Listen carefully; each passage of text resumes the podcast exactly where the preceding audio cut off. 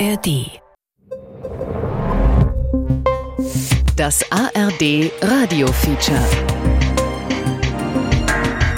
Hören, was dahinter steckt. As we get closer to getting all the ships in position and the helicopter's ready to take a photo, that's when I'll ask everybody to come inside. and shut off the Alpha 1412. US Bridge 35. 4. Juni 2023. Auf der Ostsee, irgendwo zwischen Finnland und Estland. Uh, Team 20, everybody on board. Guten Abend, Team 20, allen an Bord der Mount Whitney. Die meisten Schiffe sind jetzt in Position. Ghost Rider 37 wird vor der Formation vorbeifliegen. Ich bitte alle, ins Innere des Schiffes zu kommen und sicherzustellen, dass die Türen zu den Wetterdecks geschlossen sind. Bei der Militärübung Baltrops, Baltic Operations 2023. 20 Nationen, 50 Schiffe, 6000 Soldatinnen und Soldaten. Captain Matthew Kaiser, ein Texaner, befehligt das Kommandoschiff dieser Übung, die USS Mount Whitney.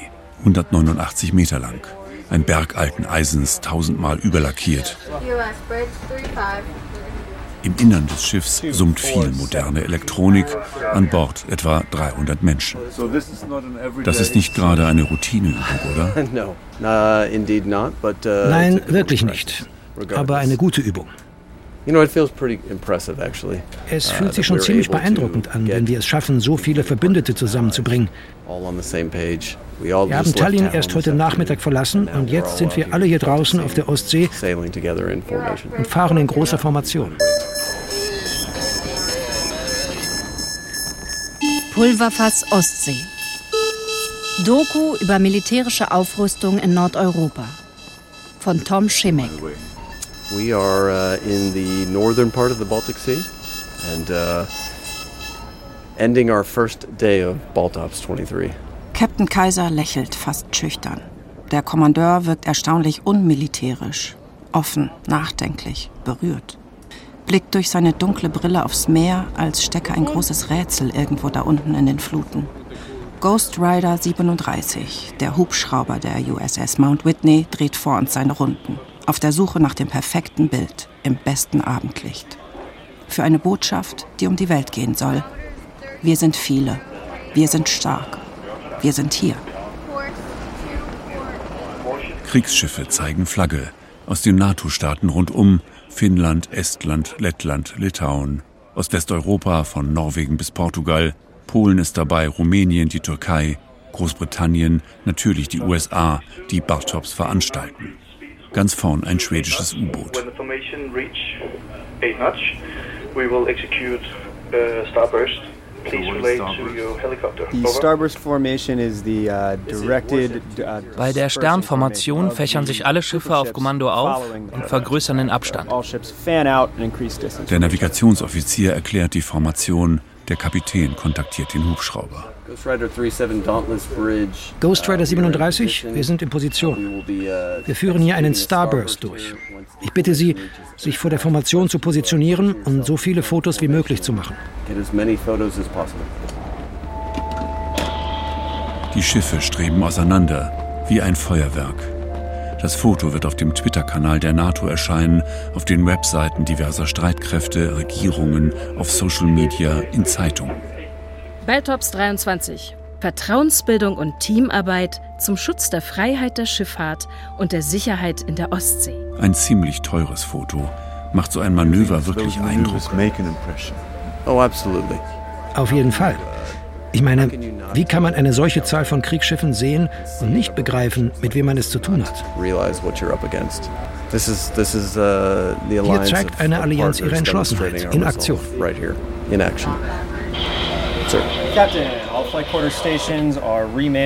Und während er schon wieder zum Fernglas greift, sagt er noch leise, wenn das die Russen nicht beeindruckt, weiß ich auch nicht.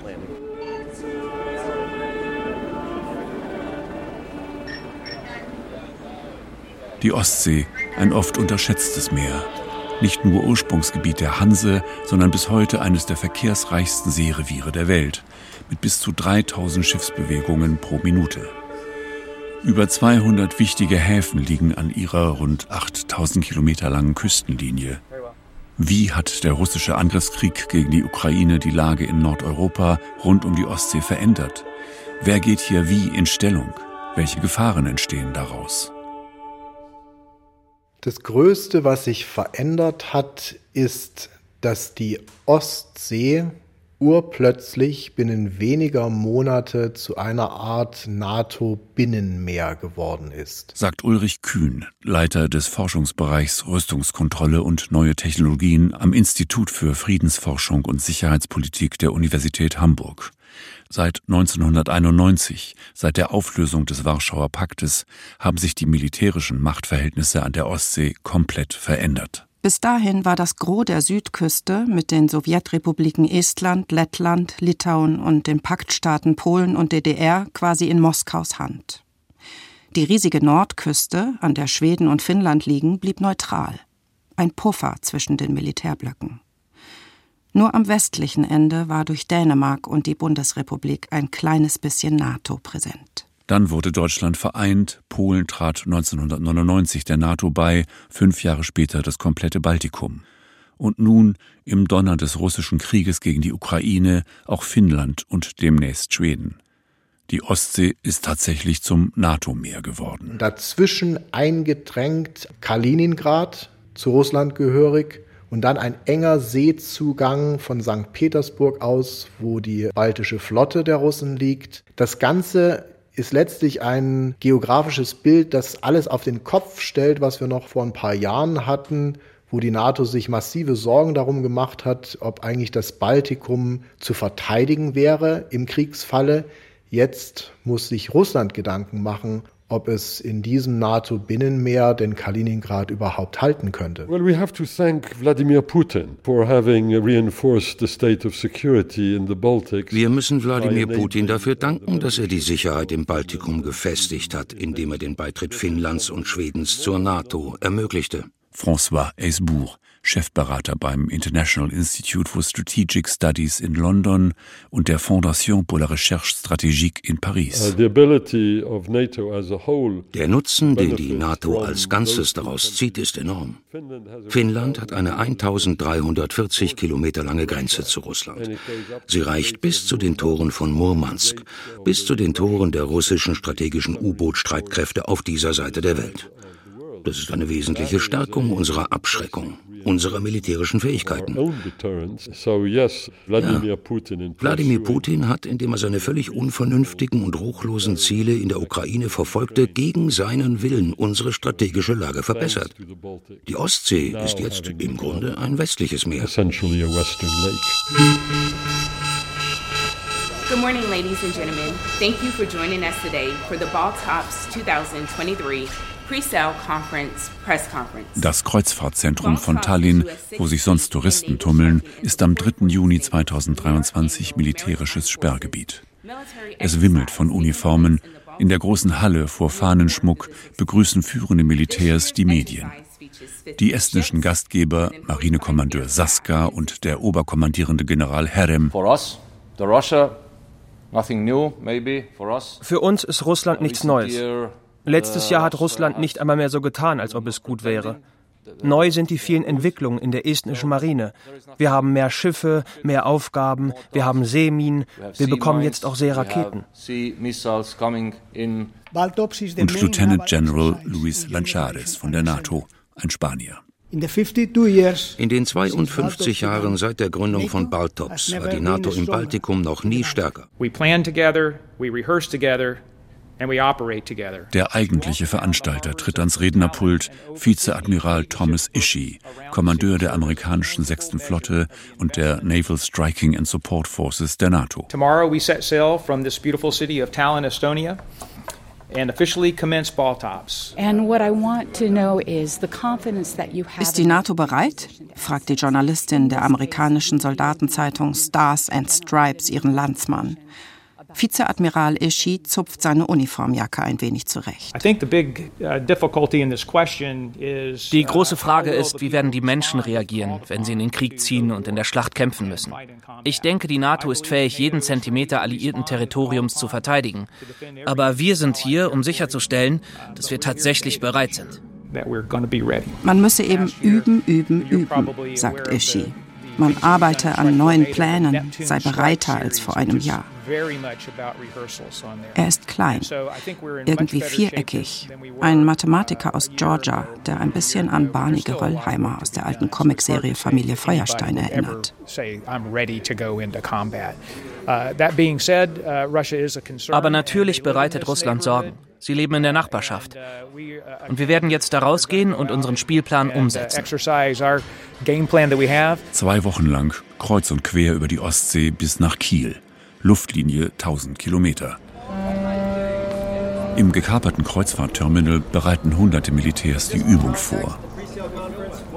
Auf dem Dach steht Lieutenant Commander Carl Friedrich Schomburg, Pressesprecher der US-Marine in Europa und Afrika, genießt den Blick auf die vielen grauen Kriegsschiffe. So, uh, Tom, that's the uh, USS Paul Ignatius, DDG 117. Tom, das ist die USS Paul Ignatius, ein Lenkwaffenzerstörer. Ein neues Schiff, 155 Meter lang, bepackt mit Waffen. Schonberg zählt all die Maschinengewehre, Geschütze, Raketensysteme auf, die Dreifach-Torpedorohre, die Tomahawk Cruise Missiles, das C-RAM-System und die Phalanx Seavis. Wenn ein Projektil, ein Geschoss, eine Rakete auftaucht, zielt das System sofort darauf und feuert bis zu 3000 Schuss pro Minute ab, um alles zu stoppen, was da ankommt. 3000 rounds per minute.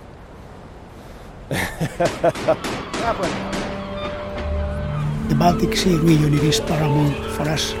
Cooperation and mutual trust built during Baltops translate to seamless integration into real-world military Will you come forward? We are going on board the Swedish uh, submarine, uh, His Majesty's ships uh, Uppland. Ganz am Ende des Piers die Uppland, ein U-Boot. Schwedens Beitrag zu diesem Manöver. Wir arbeiten ja immer in der Ostsee. Da ist uns sehr bewusst, was die Russen tun. Wir sehen, wohin das führt.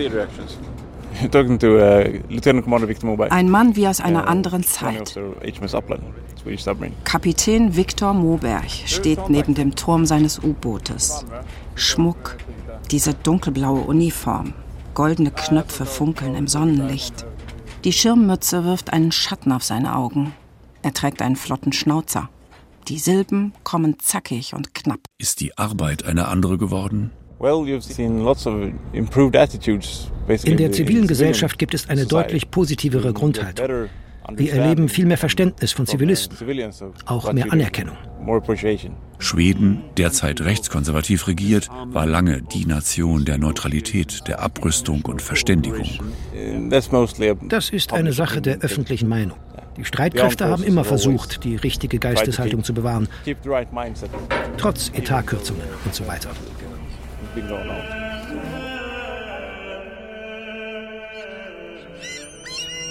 Helsinki, 2. Juni 2023.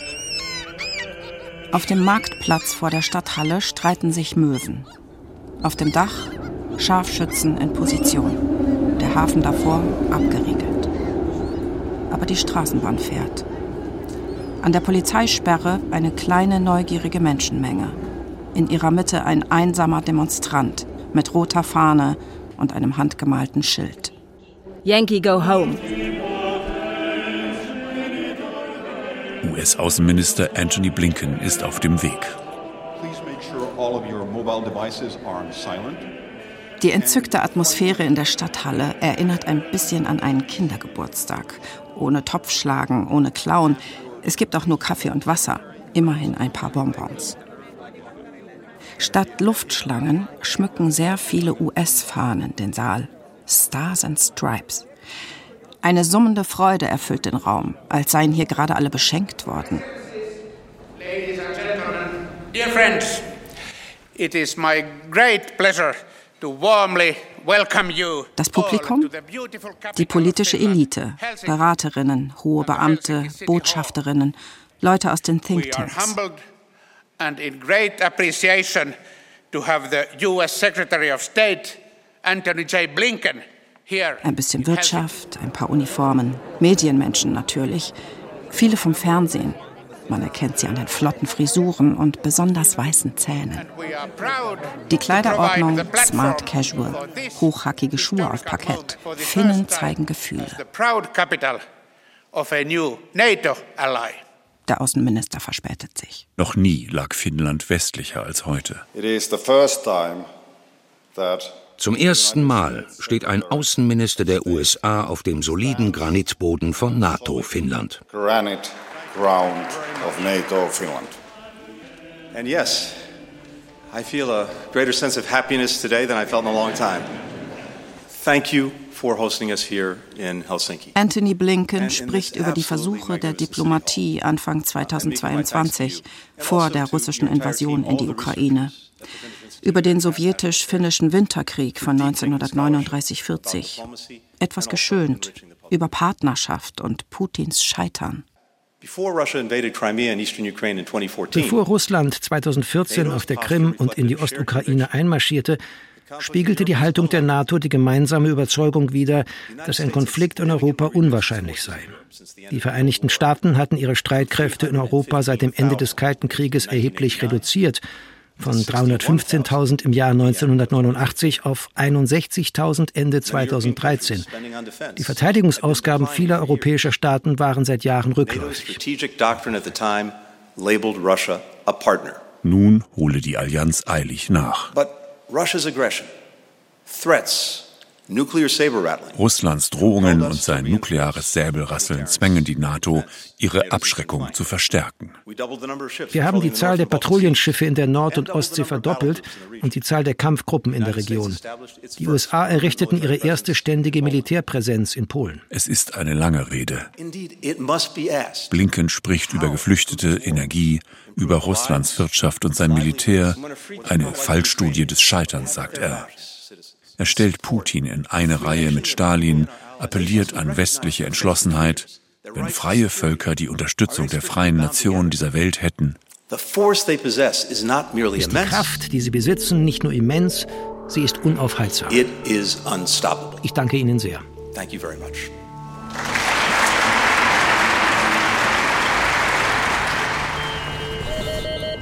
Yes, please come in.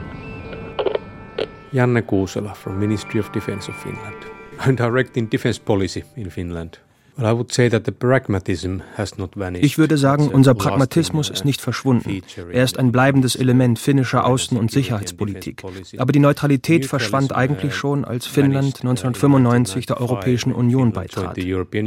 Janne Kusela, politischer Direktor im Verteidigungsministerium in Helsinki, versucht die massiven Veränderungen in seinem Land zu erklären. Beim Wort Finnlandisierung, einem alten Begriff für das politische Überleben eines kleinen Landes zwischen gewaltigen Machtblöcken, verzieht er das Gesicht. Das war eine Ära, auf die wir nicht sonderlich stolz sind und nicht unsere eigene Entscheidung, sondern Mittel und Weg während des Kalten Krieges in einer sehr angespannten Situation zu überleben. Wir haben natürlich unsere eigene Geschichte mit Russland, immer eine mehr oder weniger schwierige Geschichte. Finnland war 100 Jahre lang Teil des Russischen Reiches, was uns einen gewissen Einblick gab in die russische Art, Dinge zu tun. Eine Untertreibung. Finnlands Vergangenheit mit dem Zarenreich, der Sowjetunion, auch mit dem deutschen Kaiser und dem Nazireich ist äußerst kompliziert. Und Finnland hat nur 5,5 Millionen Einwohner, etwas weniger als St. Petersburg. Uh, Wir befinden uns seit vielen Jahrzehnten in Reichweite praktisch aller russischen Raketentypen. Von allem, was ein Atomsprengkopf tragen kann. Wir sind uns also über unsere Verwundbarkeit im Klaren und finden es deshalb großartig, dass wir jetzt auch unter dem nuklearen Schutzschirm der NATO stehen.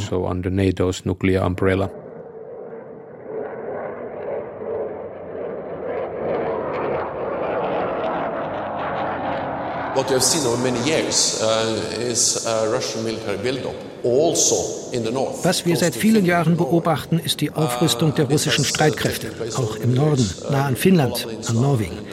Und dies geschieht seit vielen Jahren auf der Kohlehalbinsel und in der Arktis. Wir sehen auch, dass Präsident Putin bereit ist, militärische Gewalt gegen Nachbarn einzusetzen. Noch einmal gut 700 Kilometer weiter nördlich am Polarkreis knapp oberhalb des nördlichsten Punkts der Ostsee. Anfang Juni 2023 donnern Kampfjets über die finnische Stadt Rovaniemi, offizieller Wohnort des Weihnachtsmanns. Von Montag bis Freitag jeweils in zwei Wellen. Seien Sie herzlich willkommen. Arctic Challenge heißt das Manöver, kurz ACE. Weshalb die Piloten ein Symbol mit einem Ass auf den Ärmeln ihrer Fliegerjacken tragen. Dieses Jahr ist es ein Herzass. Dazu die Farben jener Staaten, über die jetzt ihre Kampfjets rasen. Norwegen, Schweden, Finnland. Diesmal dabei 14 Nationen, 250 Flugzeuge, 3000 Frauen und Männer. Auf der Basis des Lapland Air Command gibt Colonel Henrik Ilo, Vizestabschef des finnischen Luftwaffenkommandos, eine Einführung. Minutiös erklärt Elo das Rollenspiel der Angreifer und Verteidiger, spricht von Large Force Employment und Shadow Waves, wirft dazu Karten an die Wand, auf denen große rote und blaue Pfeile prangen.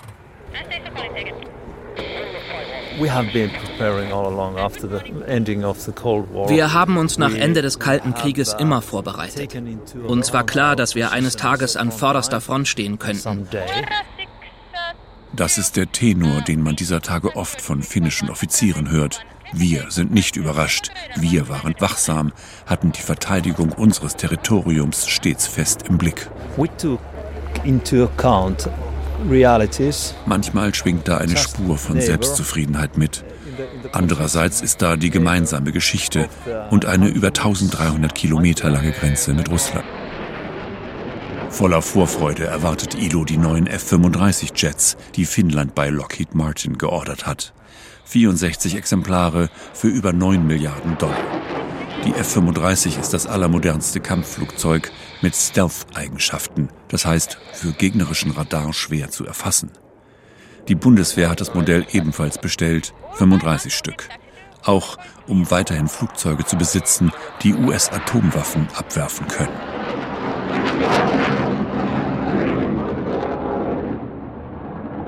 Die Übungsziele haben sich jetzt äh, durch die veränderte Situation an der Ostflanke, den Angriff Russlands auf die Ukraine, nicht verändert.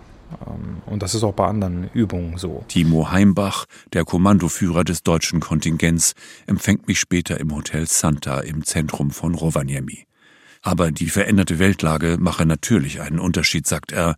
Eine andere Form von Krieg ist plötzlich wieder akut. Wo es einen Einfluss hat, sind beispielsweise bei Luftbodeneinsätzen, wo wir noch sehr drauf geprägt sind auf asymmetrische Konflikte. Das kommt so ein bisschen aus der Afghanistan-Erfahrung. Ähm, wir erleben ja jetzt in der Ukraine eine Art Stellungskrieg, wir dachten, dass der so eigentlich der Geschichte der Kriegsführung angehört.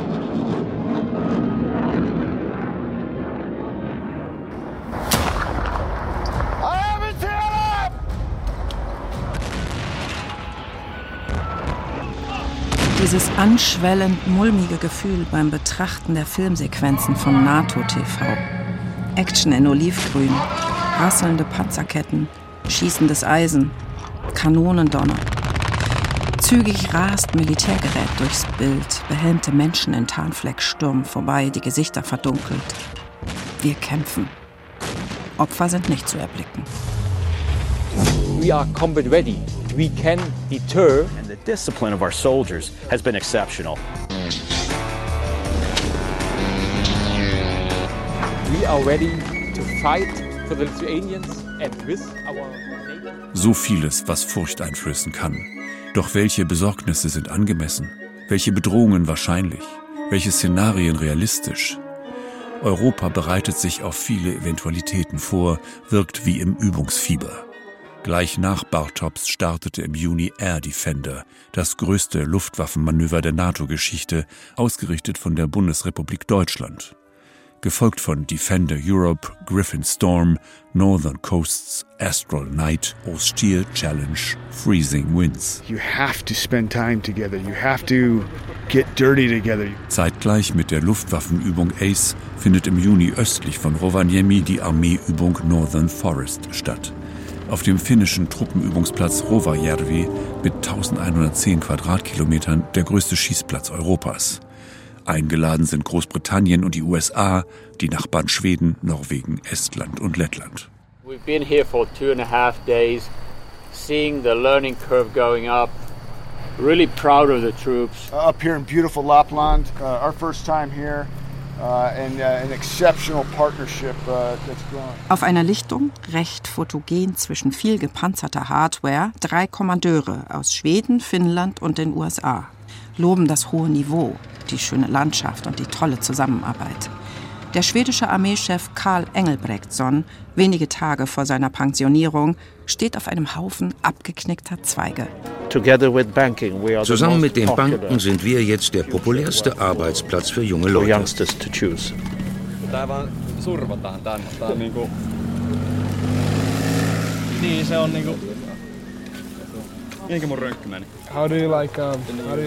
Wie wird das Ding geladen?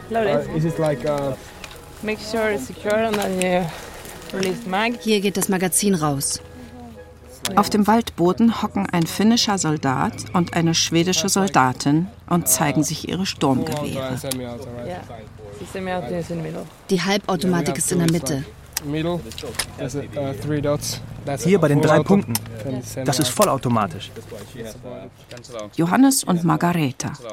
Beide sind sehr jung. Sie hat ein AK-5, er ein RK-62. Die Standardwaffen ihrer Armeen. Wie lädst du das?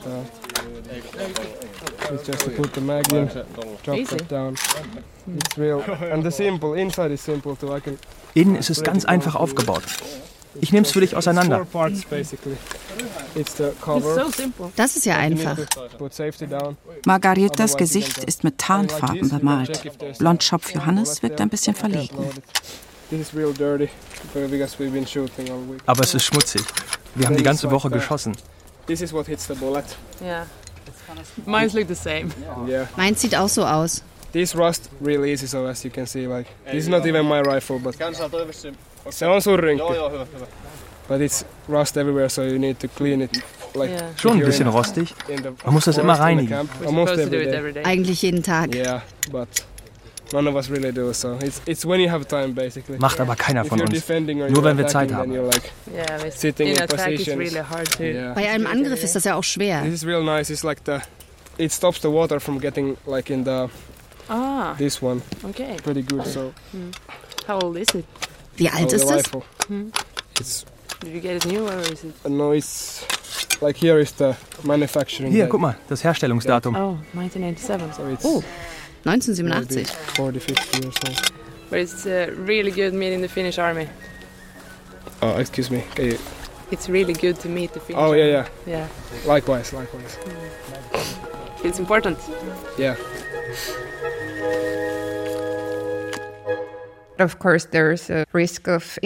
Aber natürlich wächst die Gefahr von Zwischenfällen auf der Ostsee, weil es dort jetzt so viel militärische Aktivität gibt. Titi Erestö, Forscherin am Stockholmer Friedensforschungsinstitut SIPRI.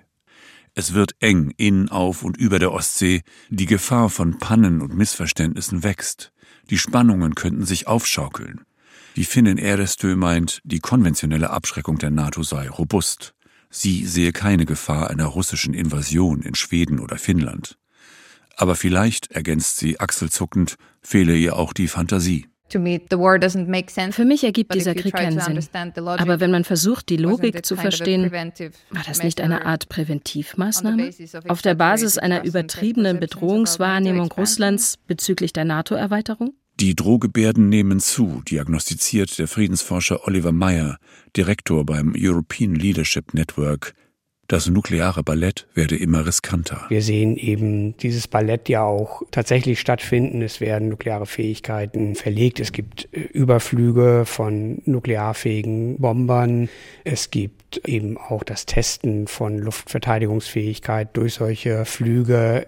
Da werden viele Menschen sich Gedanken machen, wann, wie, in welcher Intensität, wo man das macht, um hier Signale zu senden. Die Expansion der NATO erhöht offensichtlich die Spannungen mit Russland. Dennoch könnte sie hilfreich sein beim Versuch, die Abhängigkeit von Atomwaffen zu reduzieren.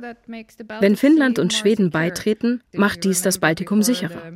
Sie erinnern sich, vor der russischen Invasion der Ukraine war das oft diskutierte Horrorszenario, Russland könnte schnell einen baltischen Staat erobern, Litauen zum Beispiel. Ich glaube, diese Möglichkeit ist durch die stärkere NATO-Präsenz im Baltikum weniger wahrscheinlich geworden. Nach 1945 blieb eine Atomwaffenexplosion nur Theorie. Ein oft makabres Spiel des Zeigens und Versteckens, Täuschens und Erschreckens.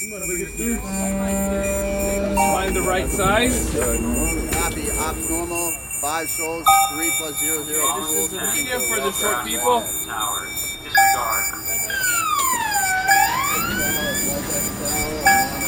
Request permission to conduct flight operations. Auf der USS Mount Whitney, dem Führungsschiff von Belltops 23, machen sich die Ghost Riders, die Crew des Hubschrauber-Seekampfgeschwaders 28, zum Start bereit. Auf den Ärmeln der Piloten prangt ihr martialisches Symbol. Ein Gespenst auf einer Spielkarte. Sieht aus wie der Tod. Morgen wird der Hubschrauber Gefechtsausrüstung für eine Einheit von US Marines zur deutschen Fregatte Bayern bringen, für eine Kampfübung zur Rückeroberung Lettlands.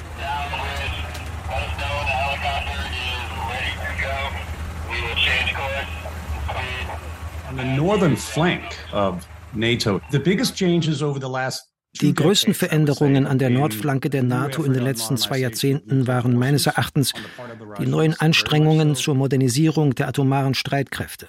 Auf Seiten der Russen ist dies sehr ausgeprägt. Bei der Federation of American Scientists in Washington, D.C. sitzt der Mann fürs Detail, Hans Christensen vom Nuklearen Informationsprojekt. Also Auch die NATO befindet sich mitten in der Modernisierung ihrer Atomstreitkräfte in Europa. In den vergangenen fünf Jahren hat die Zahl und die Art der Einsätze von strategischen US-Bombern über diese Region zugenommen. Das ist eine große Veränderung im Vergleich zu den 1990er Jahren, als sie noch im Einsatz waren. In jüngster Zeit flogen zum ersten Mal auch B-52-Bomber häufig über Schweden. Welche Atomwaffen gibt es in Westeuropa? Frankreich und Großbritannien haben Atombomben, die mit Langstreckenraketen von U-Booten aus abgefeuert werden. Frankreich kann sie auch mit seinen Rafale-Kampfjets ins Ziel bringen. Auf U-Booten der amerikanischen Nordatlantikflotte sind nukleare Gefechtsköpfe vom Typ W-76 stationiert. Dazu kommen etwa 100 sogenannte Freifallbomben vom Typ B-61 für die nukleare Teilhabe, die von NATO-Partnern wie Deutschland abgeworfen werden sollen und auf sechs Basen in Europa verteilt sind. Die neue B-61, sagt Hans Christensen, ist eine Hightech-Atombombe. The new B6112 is a Das ist ein neuer Typ der B-61, der gelenkt wird. Die Bombe kann auf ihr Ziel zusteuern und es genauer treffen. Sie zielt nicht nur viel präziser, ihre Zerstörungskraft lässt sich vor dem Start einstellen. Zwischen nur 300 und 50.000 Tonnen TNT-Äquivalent. Letzteres wäre gut dreimal verheerender als Little Boy, die 1945 über Hiroshima gezündete Atombombe. It is an atomic bomb. With this bomb, we have now added a new and revolutionary increase in destruction.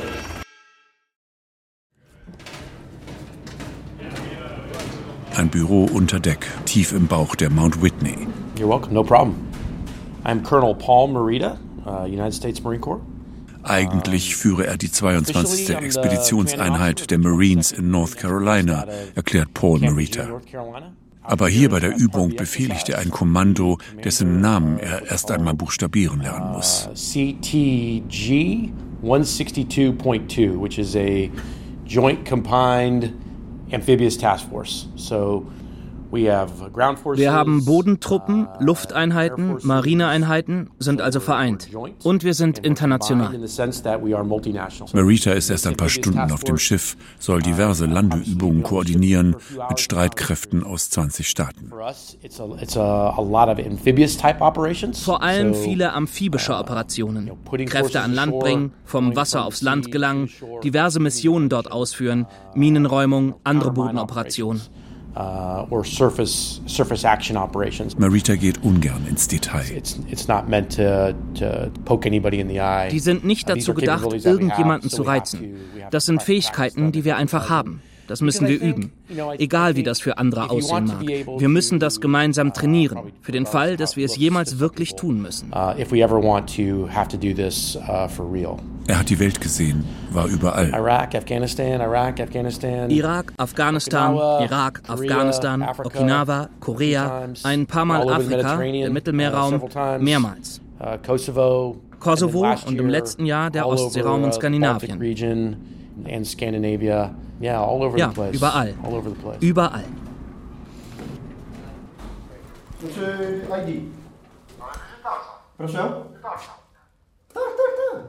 Besuch im Hauptquartier des Multinational Corps Northeast der NATO in Stettin, Polen.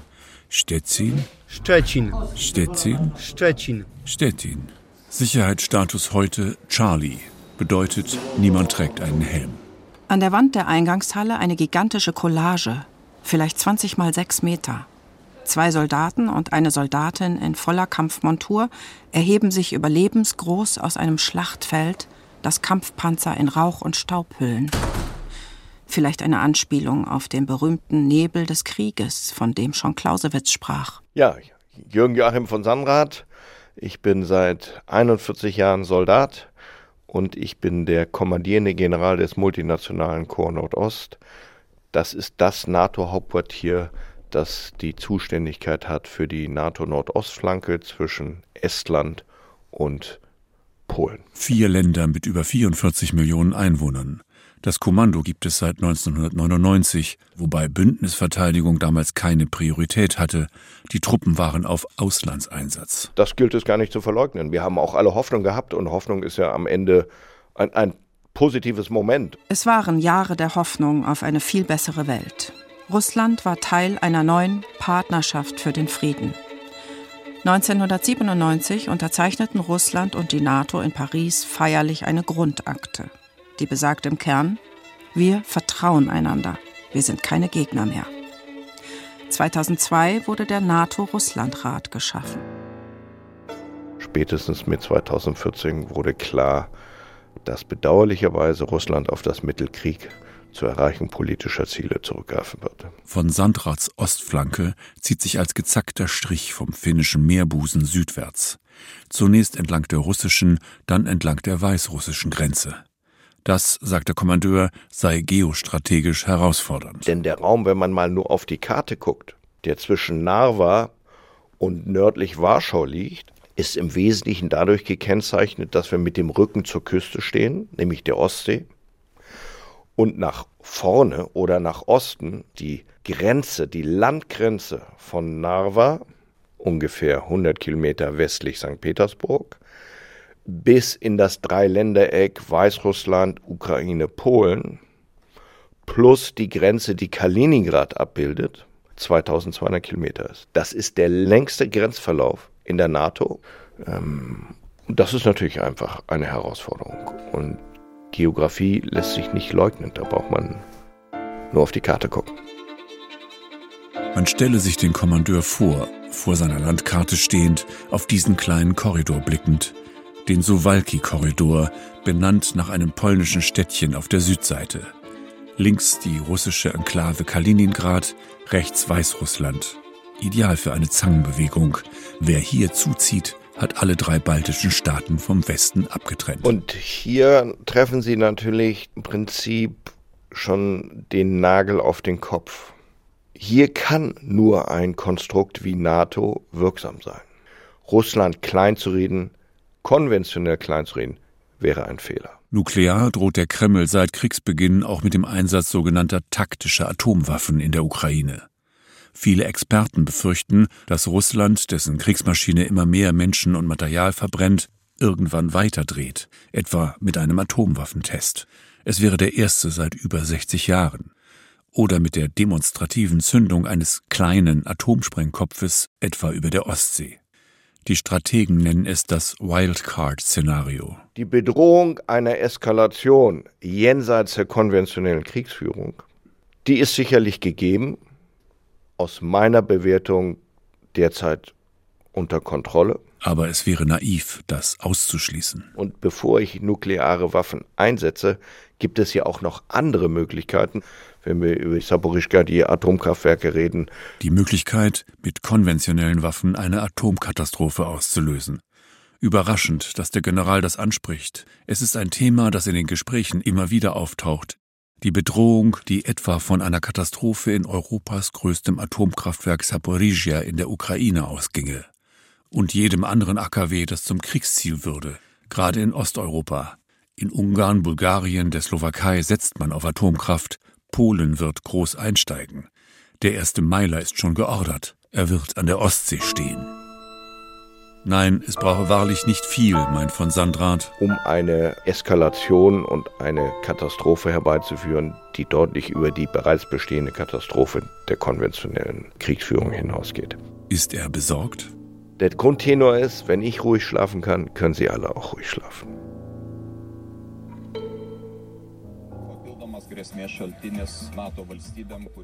Ausflug ins Dreiländereck, Litauen, Polen, Weißrussland. Schöne Seen, Wälder, Felder. Am Grenzübergang hinter Drusininkai, Richtung Weißrussland, endlose Schlangen verlassener Fahrzeuge. LKW, PKW. Es bewegt sich kaum noch was. Hier wechselt manchmal die Macht. Das litauische Drusininkai, ein alter Kurort, war polnisch, russisch, kurz auch nazideutsch. Präsentiert sich sommerlich herausgeputzt, fast demonstrativ friedlich. Mit Blumen und Eiscafés, Tretbooten auf dem See und Plastik-Ferraris für die Kleinen. Der furchtbare Gedanke, vielleicht sind die Sommer vor dem Krieg besonders schön.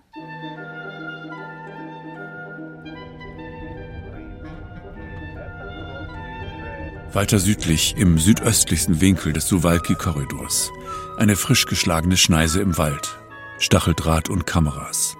Hier erhebt sich der neue, hohe, silbern funkelnde Zaun gegen Geflüchtete aus dem Osten. Auch sie sind zu Schachfiguren des Krieges geworden.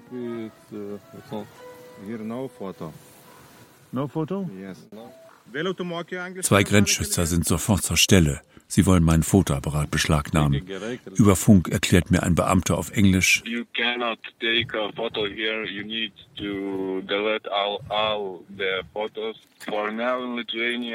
Litauen ist jetzt in einer Extremsituation.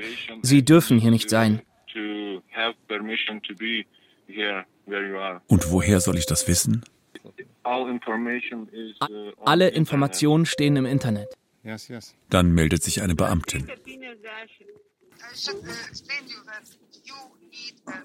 Sie brauchen eine schriftliche Erlaubnis. Schicken Sie mir Ihren Ausweis, Ihre Akkreditierung und Ihre Autonummer. Dann überprüfe ich Sie.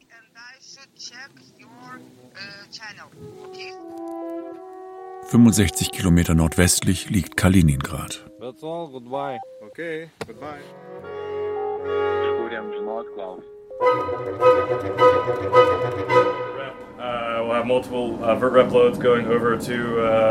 Frühbesprechung der Ghost Rider Crew. Heute setzen die Marines, die später in Lettland landen sollen, zur deutschen Fregatte Bayern über. Ihr Equipment muss geflogen werden. An Deck erzählt einer der Marines, was bevorsteht. Ungefähr zehn von uns gehen auf eine Erkundungspatrouille. Wir fahren mit dem Schlauchboot Richtung Küste, von der Bayern. Und ungefähr 500 Meter vor der Küste müssen wir raus und an Land schwimmen, über die Steine klettern, Position beziehen und den Beschuss beobachten.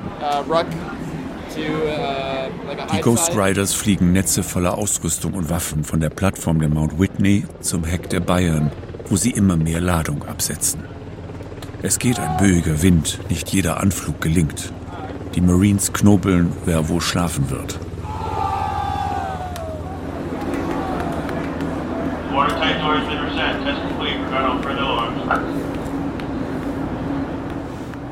Dann kommt das Speedboot der Bayern. Es scheint über die Wellen zu springen. Die Marines setzen zuerst über, dann wir. Mit Überlebensanzug und Helm geht es eine schwankende Trittleiter hinab. Dann im schnellen Ritt übers Meer.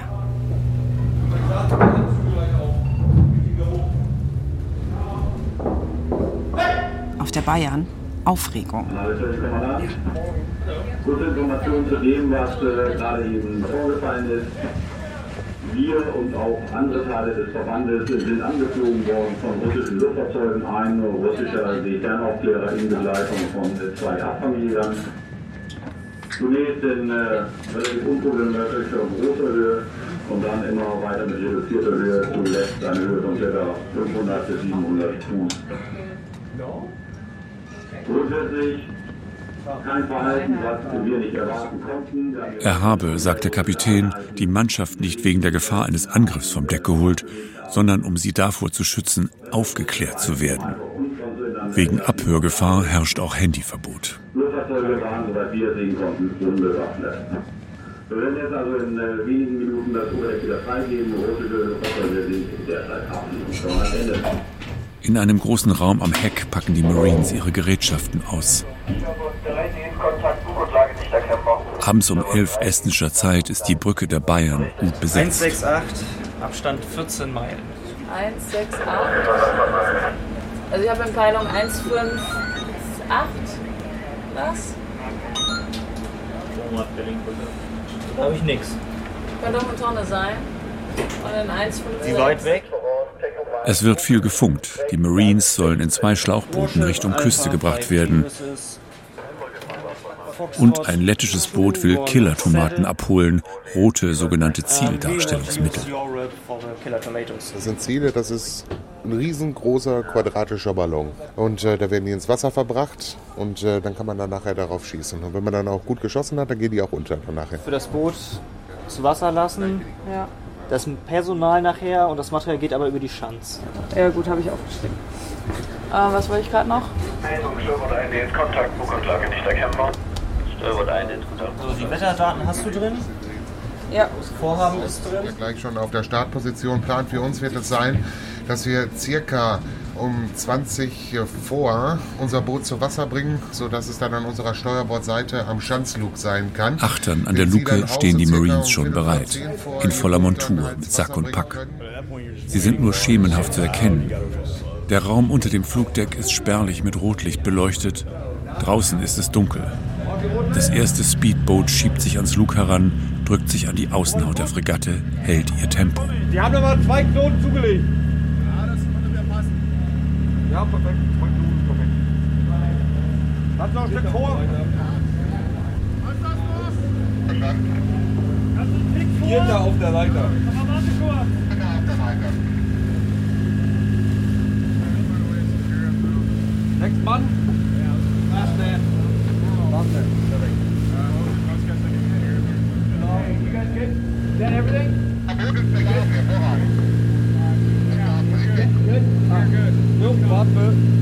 Ihr seid beladen, ihr könnt weg.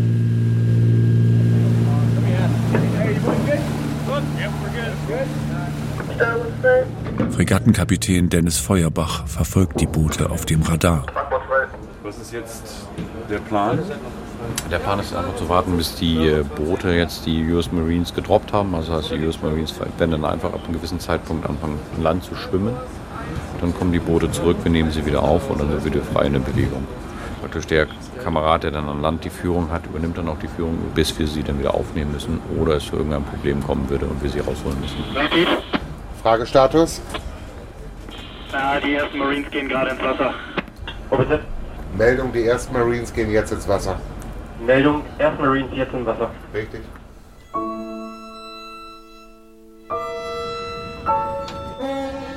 Zehn Tage später im Hafen von Kiel. Der letzte Tag von Baltops. Ich hoffe, Sie können mich alle hören bei dem Möwengeschrei im Hintergrund. Nicht ganz einfach. And wow, what a sight. All these beautiful grey ships in the Diesmal background. ist auch Jan-Christian Karg dabei, Inspekteur der deutschen Marine. Wie sieht er die Zukunft des Ostseeraums? Vergessen Sie nicht, Länder wie Finnland und die baltischen Staaten sind fast zu 100 Prozent von Seeversorgung abhängig. Das heißt, NATO hat hier auch eine noch stärkere Aufgabe zu übernehmen. Und Deutschland übernimmt hier eine Rolle in der Führung, aus gutem Grunde. Spielt eine nukleare Eskalation bei solchen Übungen eine Rolle? Wenn Sie Karg zeigt Unwillen. Das, brummt er, übe er der potenzielle Gegner. Der geht nämlich die gesamte Übung bis auch zum Einsatz von Atomwaffen. Wir beenden unsere Übung davor. Aber das heißt nicht, dass wir nicht in speziellen Gremien darüber ganz genau nachdenken, was passiert wann. Also da können Sie sehr von ausgehen. I think that first of all, I think it is important to understand that uh, wars are by nature uh, dangerous uh, and also unpredictable. Also hier jetzt der erste Picture-Punkt.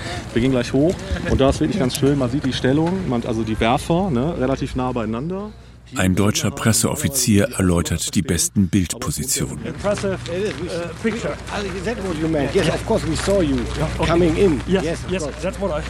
Vilnius, 12. Juli. Der deutsche Verteidigungsminister Boris Pistorius besucht am Rande des NATO-Gipfels eine Patriot-Einheit der Bundeswehr. Sie ist am Flughafen in Stellung gegangen, um die Staatschefs und Minister mit ihren Raketen zu schützen. Die Sonne strahlt. Pistorius arbeitet sich einen Hang hinauf durch trockenes Gras und gelbe Blümchen spricht freundlich nach links und nach rechts. Am Fuße des Hügels warten Soldatinnen und Soldaten an Holzbänken auf ein kurzes Gespräch mit dem Minister. Herr Minister, Major Bernhard, melde Ihnen Teile Einsatzkontingent EVA Vilnius in der Auftragsdurchführung, Schutz NATO-Gipfel sowie Soldaten zur Durchführung Soldatengespräche in die Stellung eingerückt. Wunderbar, vielen Dank, Herr Major. Sehr gerne. Schön, Sie kennenzulernen. Vielen Dank, Herr Minister. Sehr gut. Wunderbar. Die Startgeräte des Raketensystems ragen schräg in den Himmel. Bestückt, bereit, bedrohlich. Das hat es noch nie gegeben. Dass das nötig war, dass das nötig wurde, verdanken wir äh, der neuen Sicherheitslage und dem Angriff Putins auf die Ukraine und all dem, was da dran hängt. Mein größter Kopfschmerz im Moment ist, dass ich mir darüber Gedanken mache, wie der Krieg in der Ukraine endet. Und dass ich seit vielen Wochen darauf keine plausible Antwort finden kann. Der Rüstungsexperte Oliver Tränert vom Zentrum für Sicherheitsstudien CSS an der ETH Zürich. Die meisten Fachleute sagen es offen, wir sind tendenziell ratlos. Viele Tabus sind gebrochen, die Gewissheiten dahin der Sicherheitsforscher Oliver Meyer. Ja, wir stehen mitten im Krieg und es ist unklar, wie dieser Krieg enden wird und wann er enden wird. Und deswegen planen viele Leute auf den Worst Case. Eine schnelle Eskalation wird dadurch wahrscheinlicher, auch nuklear. In der ganz langen Frist gedacht, denke ich, dass die Menschheit entweder einen Weg findet, Atomwaffen abzuschaffen oder irgendwann wird ein Atomkrieg stattfinden. Ich kann mir nicht vorstellen, dass wir noch über Jahrhunderte mit dieser Waffe leben, ohne dass sie eingesetzt wird. Und sei es aus Versehen. Genau. Pulverfass Ostsee. Doku über militärische Aufrüstung in Nordeuropa von Tom Schemek. Redaktionelle Beratung Andreas Ort. Es sprachen Katja Danowski, Julian Greis, Pascal Udüs, Anna-Maria Kurizowa, Wanda Perlwitz, Stefan Schad, Thilo Werner und der Autor. Sprachaufnahmen Axel Wernecke und Philipp Neumann. Technische Realisation und Regie Tom Schimek. Redaktion Christiane Glas. Eine Produktion des Norddeutschen Rundfunks für das ARD Radio Feature 2023.